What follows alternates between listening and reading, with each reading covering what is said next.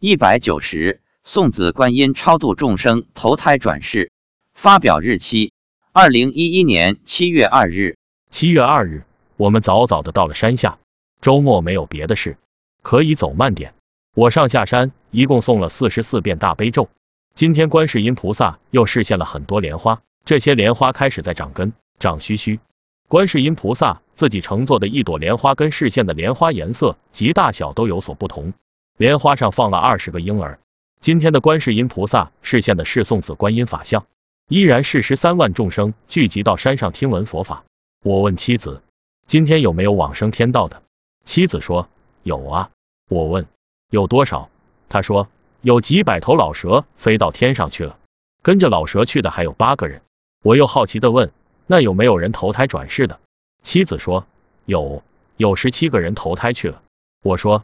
你怎么知道有人投胎转世？他说，观世音菩萨用莲叶一点，下面的人就消失了。下面消失一个人，观世音菩萨身边的婴儿也消失一个，最后还剩下三个婴儿没有送出去。我想，这十七个众生去投胎转世，是由观世音菩萨安排的。这些孩子将来一定很有成就。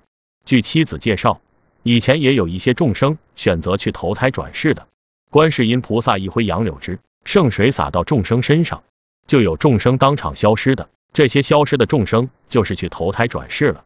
看来六道众生各有因缘，有的喜欢到人间走一回，有的羡慕天上美好的生活。绝大多数众生对极乐世界所知甚少，求生的人更少。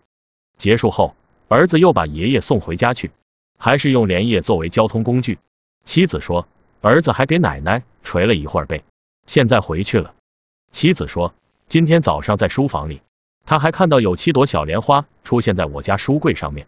后来登山回家路上，妻子才知道那是儿子示现出来的。儿子对老妈说，他要好好把这几朵莲花养大。说到莲花，我就好奇的问妻子，你问一下观世音菩萨，我的莲花有多大？妻子转告说，好大，有榕树那么大。我说，你的呢？他说，他的莲花跟我的差不多大。我又问。我妈的莲花有多大？妻子说有你的背那么大。我说我妈吃素念佛二十多年，为什么没我们的大？妻子说因为她没做什么。言下之意，因为我们登山持咒度众生，所以莲花长很大。我又问一般念佛人的话，往生时莲花有多大？妻子说比你妈的莲花还小一点。你妈算是修的比较好的了。